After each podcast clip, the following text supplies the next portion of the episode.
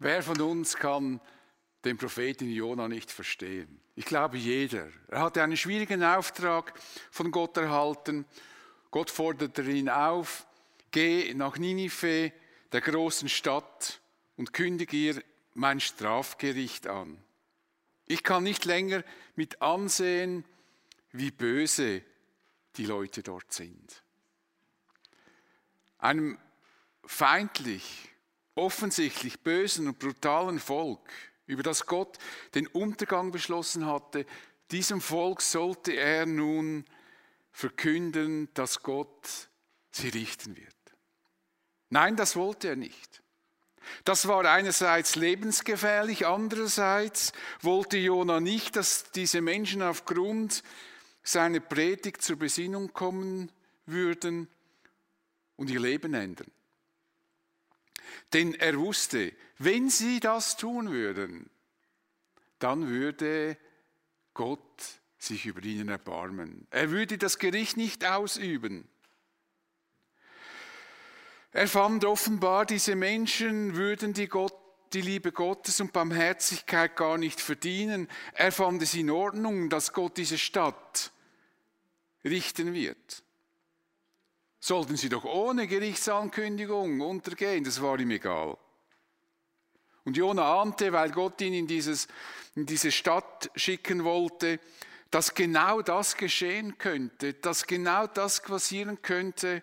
Die Menschen in Ninive erschrecken über diese Botschaft und bereuen ihr Leben, ändern ihr Leben und dann würde Gott das Strafgericht nicht ausüben. Ja, dann würde sich Gott erbarmen. Das wusste Jona.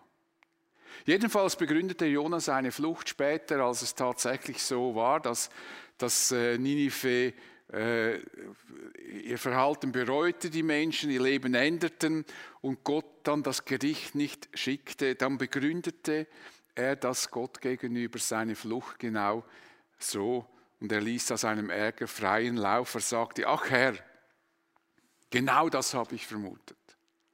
Als ich noch zu Hause war, darum wollte ich ja nach Spanien fliehen. Ich wusste es doch. Und jetzt kommt etwas vom Wunderbarsten in diesem ganzen Buch Jona, das Zeugnis, das Bekenntnis, wer Gott ist. Du bist voll Liebe und Erbarmen. Du hast Geduld. Deine Güte kennt keine Grenzen. Das Urteil, das du androhst, tut dir hinterher leid. Jona wusste nämlich, wie ungern Gott Strafgerichte ausführt und dass er sich viel lieber über Menschen erbarmt und ihnen hilft. Gott ist geduldig, grenzenlos gütig und er sieht von einem verhängten Gerichtsurteil ab, wenn sich Menschen ihm zuwenden. So entschloss sich Jona zu verschwinden, so weit wie möglich von Jerusalem und Ninive, Ninive entfernt. Er bestieg ein Schiff in Jaffa, dem heutigen Tel Aviv, zahlte das Fahrgeld, das vermutlich relativ teuer war, und machte sich auf Richtung Tarsis, das 4000 Kilometer weit weg lag in Spanien. Und das war die gefährlichste Reise seines Lebens. Nun lag eine Kreuzfahrt durch das Mittelmeer vor ihm, circa 4000 Kilometer. Das war natürlich nicht so komfortabel wie heute, wenn wir mit unseren großen Kreuzfahrtschiffen durchs Mittelmeer fahren, sondern das waren Frachtschiffe, die dann auch noch ab und zu Gäste mitnehmen konnten. Aber ich kann mir gut vorstellen, dass Jona diese Reise freute. Er würde jetzt eine Reise, diese Reise einfach genießen. Gott könnte ja problemlos einen anderen Propheten berufen und diesen Auftrag geben. Es gibt ja, war nicht der einzige Prophet in Israel und er fände es eh besser, wenn Gott einfach nur richten würde und nicht noch das Gericht ankündigen. Denn er war der Meinung, Ninive hat dieses Gericht verdient, was Gott vorhat, ist hundertprozentig gerecht.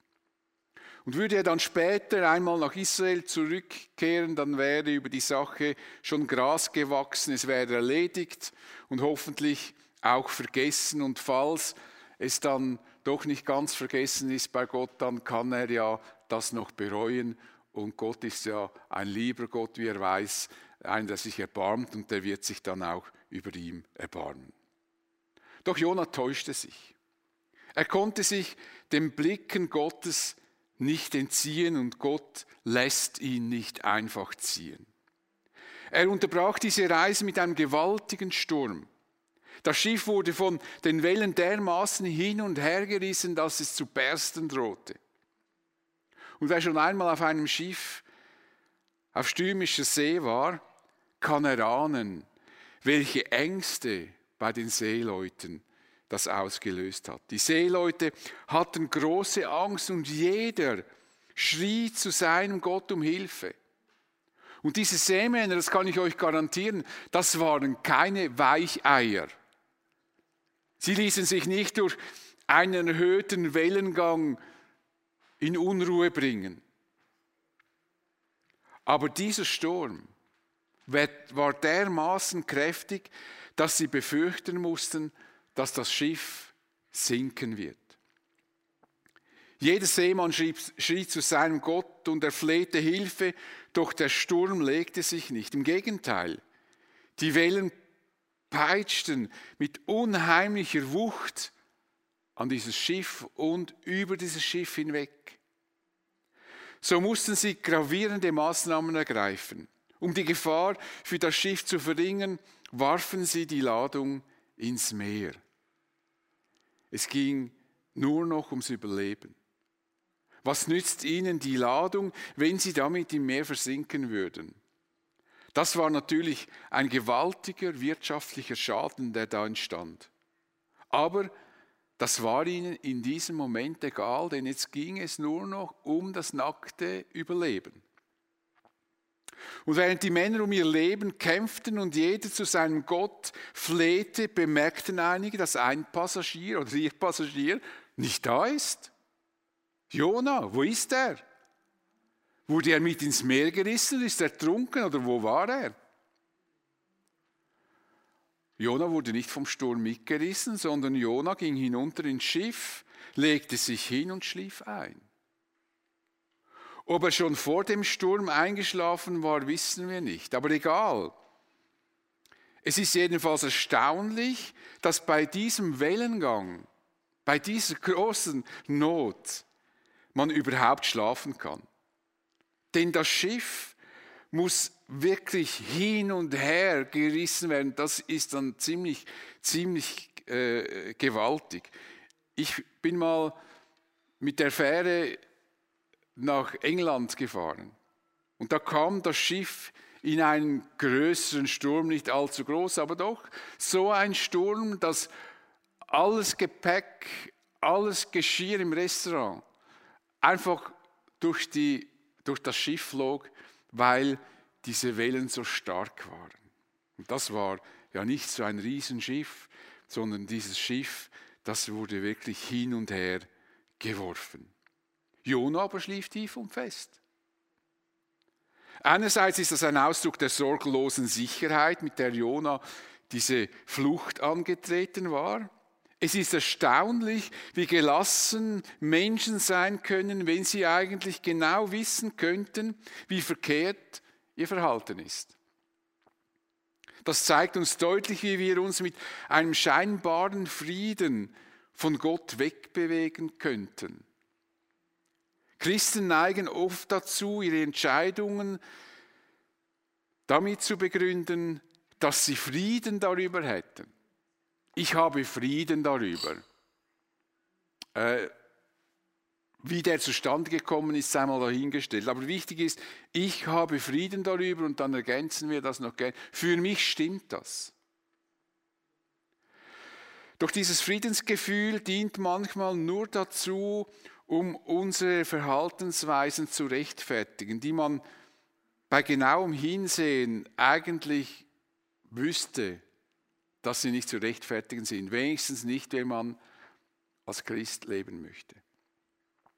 So zum Beispiel kann ein Ehebruch damit begründet werden, das wurde mir auch schon so erklärt, dass man Frieden darüber hat, dass es für einen stimmt. Wir sind tatsächlich in der Lage, zufrieden und glücklich uns von Gott wegzubewegen. Wie Jona können wir in einen friedlichen und angenehmen Tiefschlaf fallen.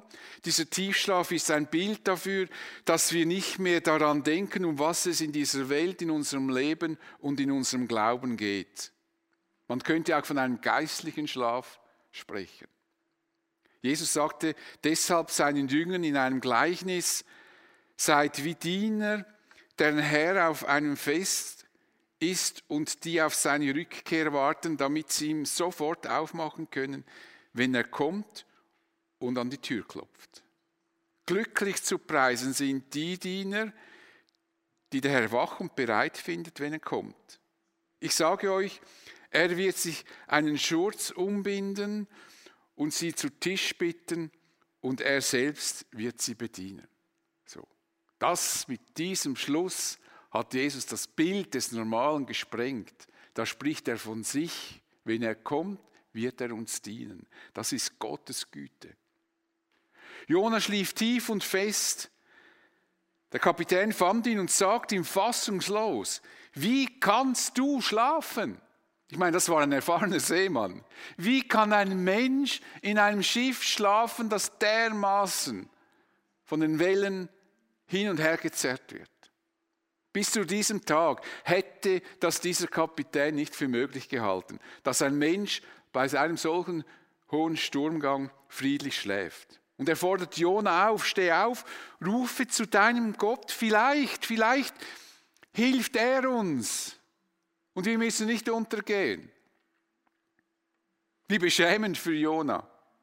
Ein Heide, der einen anderen Gott verehrt, musste ihn dazu auffordern, seinen Gott anzurufen.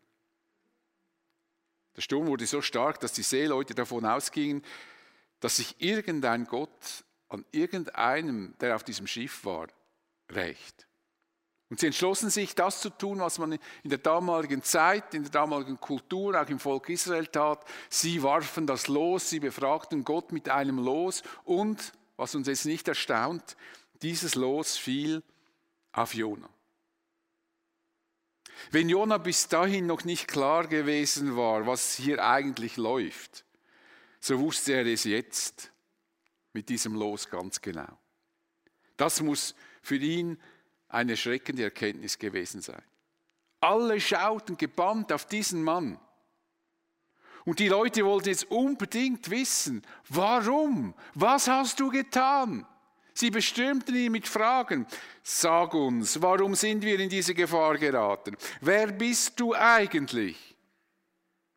Was für ein Geschäft treibst du? Zu welchem Volk gehörst du? Wo ist deine Heimat? Was bist du für ein Mann, für den Gott so einen Sturm produziert? Jona, er dachte, er könnte Gott entrinnen. Und das hat jetzt offensichtlich nicht funktioniert. Er muss erkennen, dass Gott ihn nicht einfach ziehen lässt. Einerseits eine schreckliche Erkenntnis, andererseits ist es doch wunderbar, dass Gott seine Leute nicht einfach laufen lässt, dass er ihnen nachgeht die schützende Hand, sein Angesicht über einen Menschen haben, wie wir das gebeten haben im Segen für Lian. Durch Jonas Situation war sehr unangenehm oder besser gesagt außerordentlich bedrohlich. Er befand sich mitten im Sturm auf einem Schiff, das zu zerbersten drohte. Menschen standen um ihn herum, die er, mit diesen, die er mit in dieses Elend hineingerissen hatte. Ein klassisches Beispiel dafür, wenn Menschen vor Gott davonlaufen. Zuerst sieht das alles gut und vielversprechend aus. Und es fühlt sich gut an. Doch am Ende befinden wir uns in einem unüberschaubaren Chaos. Der entstandene Schaden betrifft dann nicht nur uns, das vergessen wir oft, sondern wir ziehen ungewollt Menschen in den Schlamassel, den wir verursachen, mit hinein so müssen wegen uns andere leiden und manchmal große Verluste in Kauf nehmen. Alles kommt anders, als wir dachten. wenn wir uns von Gott entfernen. Anfangs dachten wir, es würde schöner und besser werden und am Ende realisieren wir, was für ein großer Irrtum das war. Nun, diese Männer schauten gebannt auf Jona. Sie wollten wissen, wer er sei und warum Gott solche Maßnahmen für ihn ergriffen hatte. Und Jona antwortete, ich bin ein Hebräer und verehre den Herrn, also Herrn steht hier für Jahwe, der, der Name des Gottes Israels, den Gott der Himmel, der Gott des Himmels und der Land und Meer geschaffen hat. Also dieser Gott ist der Schöpfer von Himmel und von der, Erde. Mit anderen Worten, kein Zweifel, mein Gott, der Himmel und Erde erschaffen hat, verursachte diesen Sturm und er erzählte ihnen seine Geschichte, wie er vor dem Auftrag Gottes davongelaufen war und dass er an allem schuld sei. Und die Seeleute waren fassungslos. Sie schrien, wie konntest du das tun? Das war für sie nicht begreifbar. Wie konnte er, wenn er weiß, dass sein Gott der Schöpfer des Himmels und der Erde ist, wie konnte er sich einem solchen Auftrag Gottes entgegenstellen und fliehen? Wie kann man dem Gott, der Himmel und Erde erschaffen hatte, ungehorsam, ungehorsam sein? Das war für sie unfassbar. Jona fragte sich das vermutlich mittlerweile selber. Aber eben, es war zu spät, das hätte er vorher überlegen müssen. Wenn wir ungehorsam sind und erkennen, welchen Schaden wir dadurch angerichtet haben, fragen wir uns ja auch, wie konnte ich nur? Wie konnte ich nur so kopflos handeln? Aber dann ist es leider meistens definitiv zu spät. Die Folgen sind schon da. Trotzdem hatten die Seeleute großen Respekt vor Jona. Denn so dachten sie vermutlich, muss Jona ein besonderer Mann sein, um dessen Willen Gott einen solchen Sturm aufkommen lässt. Aber ihre Verzweiflung wuchs, denn der Sturm nahm weiter zu an Stärke und sie fragten nun Jona, was sollen wir jetzt mit dir machen? Damit das Meer sich beruhigt und uns verschont. Und Jona sagt ihnen, was sie tun sollten. Werf mich ins Meer. Dann wird es sich beruhigen. Ich weiß, dass dieser Sturm nur meinetwillen über euch gekommen ist. Aber das wollen sie nicht tun. Sie wollen Jona nicht ins Meer werfen. Sie konnten doch diesen Gottesmann nicht einfach über Bord werfen. Er würde sterben und sein Gott würde sich vielleicht an ihnen rächen. Sie mobilisierten noch einmal alle Kräfte und versuchten mit Rudern vorwärts zu kommen, um diesem, dieser Sturmböe zu entfliehen, in ruhigere Gewässer zu rudern. Es half nichts, sie konnten nicht gegen diesen Sturm ankämpfen. Alle Anstrengungen waren zwecklos. So beteten sie zu dem Gott des Jona übrigens und flehten ihn an und sagten, Herr Jahwe, Strafe uns nicht, wenn wir diesen Mann jetzt opfern müssen, also über Bord werfen. Rechne uns seinen Tod nicht als Mord an. Es war dein Wille und alles, was du willst, geschieht. Und da der Sturm an Stärke zunahm, hatten sie eigentlich keine andere Wahl. Würden sie Jona an Bord lassen, dann würde das Schiff versinken und alle werden sterben. Werfen sie Jona über Bord, könnte es sein, dass Gott den Sturm stoppt. Immerhin. Sie nahmen Jona, warfen ihn ins Wasser. Sofort wurde das Meer ruhig. Sofort. So musste Jona für seine Flucht büßen und damit alle anderen, damit alle anderen gerettet wurden. Entweder gehen alle miteinander unter und sterben oder einer stirbt für alle. Das erinnert mich an Jesus. Als die führenden Juden den Entschluss gefasst hatten, Jesus zu töten, bemerkte der Hohepriester Kaiphas, habt ihr euch nie überlegt, dass es in eurem Interesse ist, wenn ein Mensch für das Volk stirbt und nicht das ganze Volk umkommt? Doch Jesus hatte sich nicht versündigt, er hatte nichts Falsches getan. Aber er war bereit, sich für uns zu opfern, damit wir gerettet werden. Und so haben sie es auch getan. Sie haben ihn gekreuzigt, einer für alle. Eine Rettung, die Jesus für uns alle bewirkt hat. Eine Rettung, die über unseren Tod hinaus von größter Bedeutung ist. Der Apostel Paulus, äh Petrus sagte das einmal so, unsere Sünden hat Jesus ans Kreuz hinaufgetragen mit seinem eigenen Leib.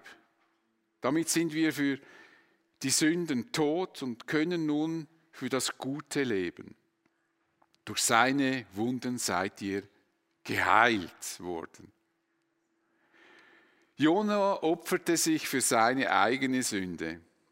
Jesus opferte sich für meine und für deine Sünde, damit es möglich wird, dass wir in den Himmel kommen können. Trotz seiner Flucht ist Jona in gewisser Weise für mich ein großartiges Vorbild. Er war nämlich bereit, das Schreckliche, das er angestellt hatte, nicht nur zu erkennen, sondern auch dazu zu stehen. Er war bereit dafür, die Folgen zu tragen. Er war bereit, für sein Verhalten die Verantwortung zu übernehmen. Das ist nämlich gar nicht so selbstverständlich. Er gab Gott in keiner Art und Weise Schuld an dieser Situation. Er hätte ja sagen können, ja, das ist übertrieben, was du jetzt machst, Gott, und hör doch endlich mal auf. Und er hätte Gott anklagen können, hat er nicht gemacht.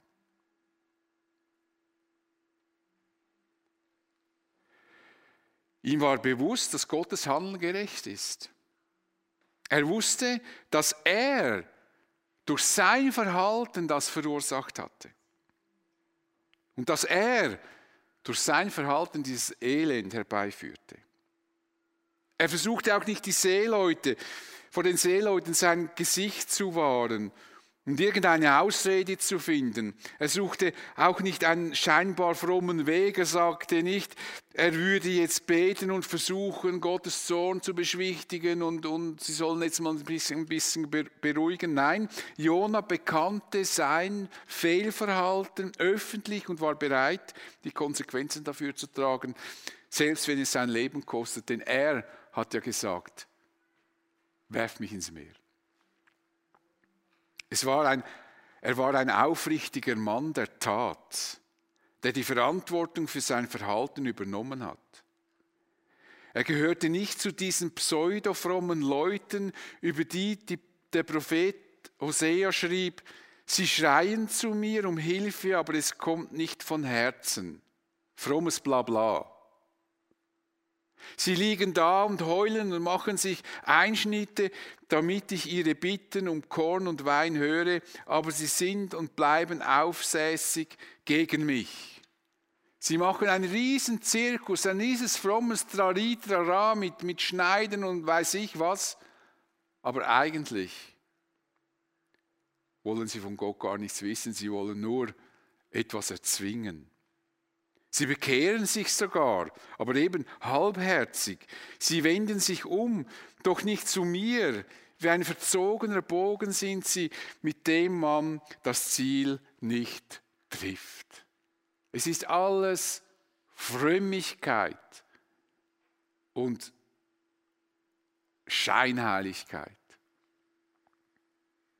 Das erinnert mich an das, was Jesus der Gemeinde in Zidea sagte, ich weiß, wie du lebst und was du tust. Ich weiß, dass du weder kalt noch warm bist, wenn du doch das eine oder das andere wärst. Wenn du doch wenigstens richtig gläubig wärst, im Glauben entsprechend lebst. Oder dann halt gar nicht. Aber so dieses, dieses lauwarme, fromme Geplänkel, das ertrage ich nicht. Vieles in unserem Leben ordnet sich nicht, weil wir die Verantwortung für unseren Handeln nicht übernehmen. Wir machen alle und alles verantwortlich, nur uns selbst nicht. Wenn wir unsere Schuld auf die anderen schieben, dann müssen wir nichts tun. Dann müssen wir nichts verändern. Dann können wir im Selbstmitleid versinken, dass alle anderen schuld sind, dass es mir eventuell jetzt nicht so gut geht, nicht so gut, wie es mir gehen könnte. Aber wenn ich die Schuld auf andere schiebe, wird sich in meinem Leben eben nichts ändern. Es wird sich auch nichts bessern. Und egal was es ist, wenn du etwas in Ordnung bringen solltest, wenn du merkst, ich habe etwas in meinem Leben, dann müsste ich eigentlich einmal die Verantwortung dafür übernehmen. Dann solltest du doch das möglichst schnell tun. Selbst dann, wenn damit deine scheinheilige Welt zusammenbricht. Denn diese scheinheilige Welt würde früher oder später ohnehin zusammenbrechen. Die Menschen auf dem Schiff wurden durch das verantwortungsbewusste Handeln von Jona zu, zu Verehrern Gottes. Das finde ich eigentlich eine ganz, ganz faszinierende äh, Geschichte von daher. Und zwar des Schöpfers. Sie verehrten den Gott von Jona von diesem Tag an. Kaum hatten sie Jona über Bord geworfen, wurde das Meer augenblicklich still, der Sturm legte sich und da packten sie alle große Furcht vor Jahwe, also vor dem Gott Israels, dem Schöpfer. Sie schlachteten ein Opfertier für ihn und machten ihm Versprechen für den Fall ihrer Rettung. Das kennt ihr vielleicht auch, dass man sagt, oh Herr, selbst wenn man nicht, nicht äh, äh, an Jesus glaubt, aber wenn die Situation schwierig ist, oh Herr, wenn du mich da rausholst, dann, dann will ich dich ernster nehmen. Also sie bedankten sich und flehten Gott, dass sie jetzt da dann auch noch mit diesem havarierten Schiff das Land erreichen. Sie beten also, nun betet also nicht mehr zu seinem eigenen Gott, wie am Anfang, sondern alle beten zu diesem einen Gott, Jahwe, dem Schöpfer des Himmels und der Erde.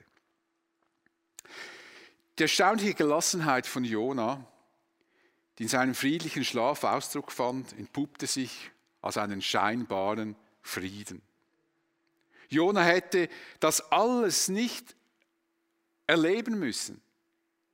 Hätte er bedacht, was im Psalm 139 steht, und dieser Psalm existierte damals schon, er hätte sich diesen Umweg übers Meer ersparen können. Dort steht nämlich, wohin kann ich gehen, um dir Gott zu entrinnen?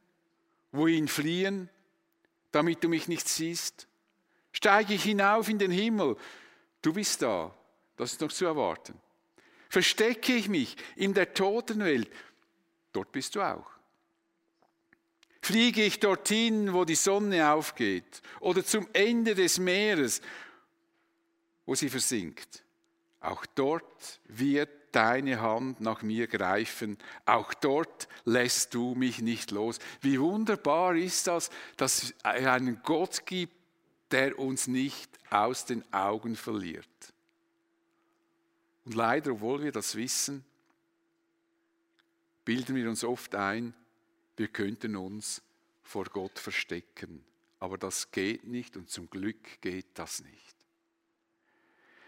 Es ist gar nicht möglich, Gott davon zu laufen. Glücklicherweise lässt er uns nicht einfach weglaufen, sondern er versucht uns zu sich zurückzuholen. Das ist eben diese Liebe Gottes. Es ist uns und es ist uns überlassen, ob wir uns seinen Bemühungen widersetzen oder ob wir wie Jona unsere Verantwortung wahrnehmen und unser Verhalten ändern und dazu stehen und die Konsequenzen akzeptieren. Wer die Geschichte von Jona nicht kennt, kann sie natürlich gern nachlesen. Das sind nur vier Kapitel im Alten Testament. Das könnt ihr in, innerhalb von 15 bis 30 Minuten lesen. Denen will ich aber nun schon mal sagen, dass Jona auf wunderbare Weise nicht ertrank und gerettet wurde, aber dazu mehr in zwei Wochen. Ich bete mit uns. Ich möchte dir danken, Vater, dass du der Gott bist, der Himmel und Erde geschaffen hat. Du bist der lebendige, wahre Gott. Und du hast eine, du bist aufmerksam auf uns. Es ist ein Wunsch, dass wir zurückkommen zu dir, wenn wir davon gelaufen sind. Und du lässt uns nicht einfach hängen. So wie es Jonas sagte, bist du gnädig, barmherzig und von unbeschreiblicher Geduld und Gnade. Ich möchte dir danken für das Vorbild von Jona, der, obwohl er halt davongelaufen ist, auf der anderen Seite ein Mann war, der bereit war, die Verantwortung für das zu übernehmen, was er getan hat. Der nicht einfach alle anderen verantwortlich macht und auch nicht dich anklagt, sondern dazu steht, was er getan hat. Und du erbarmst dich.